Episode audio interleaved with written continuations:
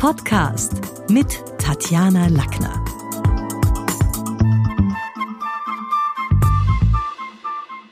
Es gibt Menschen, die gehen uns auf die Nerven, dabei haben sie noch keinen Pieps gesagt. Woran liegt es? Erinnern die uns vielleicht an unleidige Zeitgenossen aus früheren Situationen oder mögen wir einfach nicht wie die dreinschauen? Es gibt ja so Menschen, wo man sagt, ich mag den schon von der Nasenspitze her nicht. Jeder Mensch hat neben den vielen nonverbalen Informationen, die er jede Sekunde über sich preisgibt, auch einen zentralen Körpertonus. Also so eine übergeordnete Grundstimmung, die er nonverbal mittransportiert. Wer zum Beispiel mit trommelnden Fingern an der Rezeption steht, hat's entweder eilig, ist nervös, unsympathisch oder er will einfach wahrgenommen werden. Der Grundtenor ist, dieser Grundtonus ist spürbar angespannt und diese Person ist jetzt gerade nicht zu Witzen aufgeregt. Das stresst dann möglicherweise dort die Rezeptionistin, die gerade noch in der Verabschiedung von, ja, beispielsweise dem vorletzten Hotelgast am Ende der Theke steckt und die sich innerlich eh schon beeilt, um gleich dem Zappel Philipp hier zu Diensten sein zu können. Bei der Interpretation von Körpersignalen haben sich schon ganz viele verbrannt. Und natürlich lässt sich da gar nichts verallgemeinern, was Bewegungen und Bedeutungen angeht.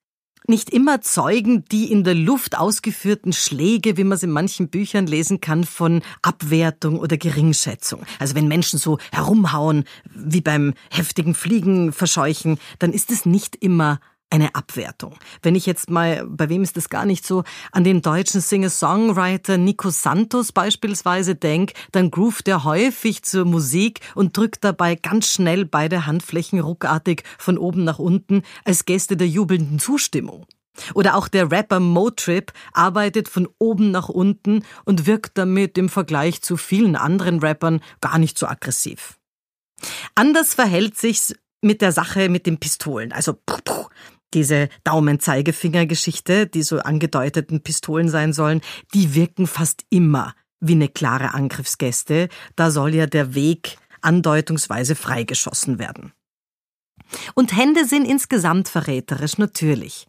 Einige Politiker zeigen bereits körpersprachlich, dass sie so zum Cherry-Picking neigen und sich gerne ihren Teil der Wahrheit herauspicken mit dem berühmten Pinzettengriff. Das ist Zeigefinger und Daumen, wenn die ein O formen, so ein bisschen Picking.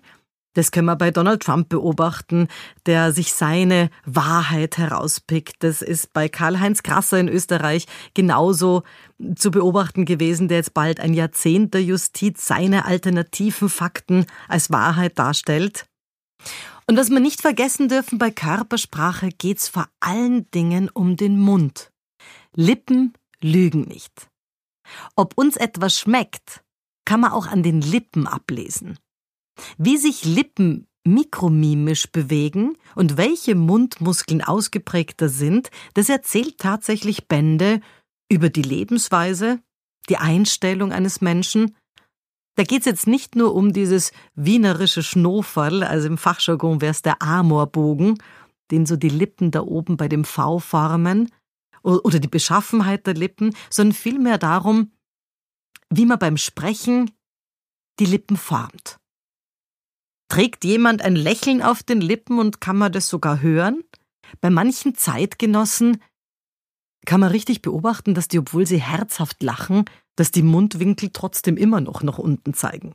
Also so dieses, was macht jemand mit geführten Lippenbewegungen? Das ist was, was uns Menschen sympathischer machen kann, wenn man sieht, okay, da fallen die Worte nicht irgendwie raus, sondern der kümmert sich drum und übernimmt Verantwortung, auch die Worte so zu formen, dass sie irgendwie bis zu uns bekömmlich kommen. Und Augen sind natürlich Signale für Lebendigkeit. Da gibt's ja mittlerweile Morphing-Softwares, die in die Zukunft blicken lassen. Wie schaue ich aus, wenn dann die Fältchen um die Augen kommen, wenn sich der Gesichtsausdruck über die Jahre verändert, wenn weiter gegessen oder geraucht wird oder was immer damit dazukommt. Das können wir alles schon sehen. Aber in Wirklichkeit sehen wir an den Augen den Grad der Lebendigkeit eines Menschen. Also es gibt ja Leute, die die, obwohl sie lachen, die Augen ganz kalt sind. An dem biblischen Satz Augen sind das Fenster zur Seele ist viel Wahres dran. In unserer digitalen Welt sind die Augen völlig strapaziert und der Blick reicht häufig im Meeting gar nicht über den eigenen Laptop hinweg. Und das ist sicherlich ein Problem. Denn diese technische Barriere muss man überwinden. Öfter als früher erlebe ich im Training Menschen, die den Blickkontakt mit dem Gegenüber gar nicht mehr halten können. Wahrscheinlich fühlen sich manche deswegen hinter der, hinter der dunklen Sonnenbrille wohler oder irgendeinem Ponyhaarschnitt oder der Schirmkappe, der Baseballkappe behüteter, weil da auch die Augen verdeckt bleiben. Während wir sprechen, arbeiten die Augen mit. Und auch das gibt sichtbar Auskunft über den Redner. Also, wenn jetzt jemand es gar nicht mehr schafft, über seinen Laptop hinweg auch den Blickkontakt zu halten, man sagt ja auch andere mit den Augen halten, dann nimmt er sich ein großes Einflussmittel auch der Macht.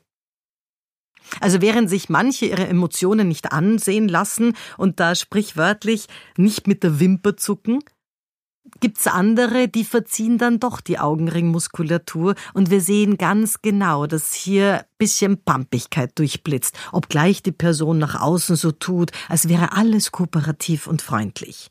Diese Mikro-Expressions brauche ich oft im Training, die schaue ich mir auch auf Video immer wieder ganz langsam an, um zu sehen, für den Bruchteil einer Sekunde verraten die eine ganze Menge über die eigentliche Intention eines Menschen. Deswegen mein Coaching-Tipp, Sympathie wird nicht allein durch Worte aufgebaut, sondern durch einen ehrlichen Blick und beziehungsorientierte Körpersignale wie offene Handflächen, sanfte Bewegungen. Wer sich während des Sprechens noch dazu um formschöne Lippenbewegungen und elegante Gesichtsmimik kümmert, der wirkt attraktiver auf andere. Das war's für heute. Besuchen Sie mich doch in der Schule des Sprechens in Wien auf Facebook, LinkedIn, Xing, unter sprechen.com oder auf meinem Blog sprechen.com/blog.